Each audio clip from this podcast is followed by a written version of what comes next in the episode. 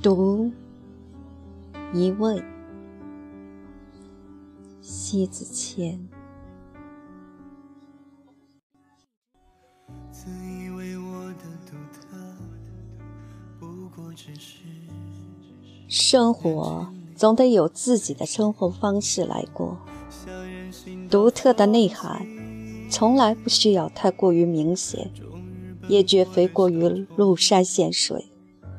他与众不同之处，就是站在夸张的背后，静看浮动，看尽放肆，不动声色，亦不形于色。当狂放到淋漓尽致后，深浅都让众人见得精光，暴露无遗。拥有内涵，向来不会刻意表现，独守身后。仅仅是做好一位，每每大合大开，不必哗众，不必屈从。相对内涵的人，有相对的味，稳稳的相吸。从千里之外，就听到远远的足音，共行在一个内在美的语言系统里，在同类的世界里，品味着相同的一味。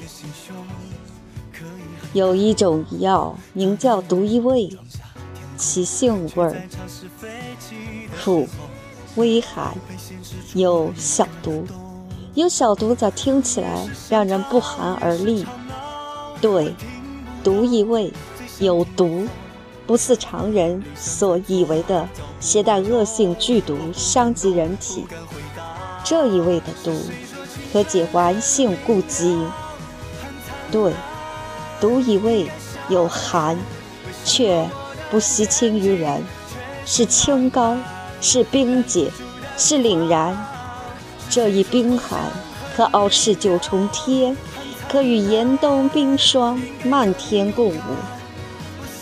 有毒却是神圣，有寒却是冰清。为这一味，独自守心。独。本就世间稀有，于这个人间是美的化身，是韵的氤氲，是灵的横空，是妙的奔逸，是知的荡漾。守一位，守一生，不苟同，不摇摆，该是多么的清正啊！清者自清，浊者自浊，泾渭分明，是绝不含糊。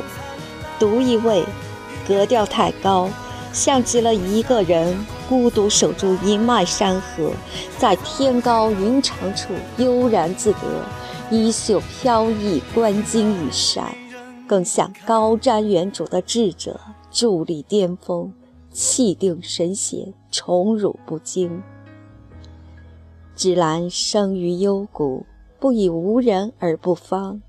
一世独立，永葆个性不张扬，蓄藏着后香不外露，独秀一枝，与莺飞草长私语，与幽谷一林对话，不屑于热烈的大红大紫，不慕于鲜丽的姹紫嫣红，独守，尽管是苍然，尽管不显眼，却是如此的如此的韵意十足。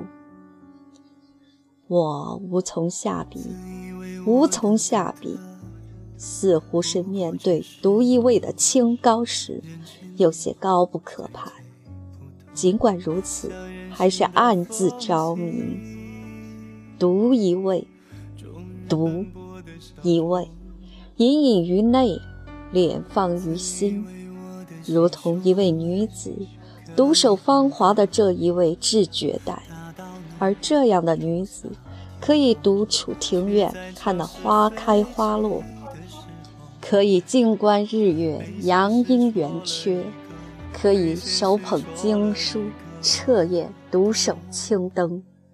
这一位是蕙质兰心，自然吐露芬芳。独守一位，仅此一位，不曾有，不再有，如此妙美。恰处女一般恬然雅静，引得众君子好逑。最好不过，如同是我醉生梦死，寻求一夜高马二溪茶。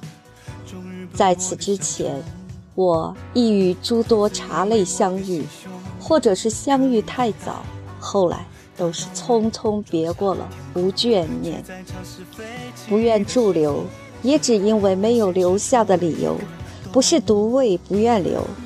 于山间梯田，漫山遍野皆是。任凭众人品饮，我之所不喜，亦不追随。独知独味，独得韵雅。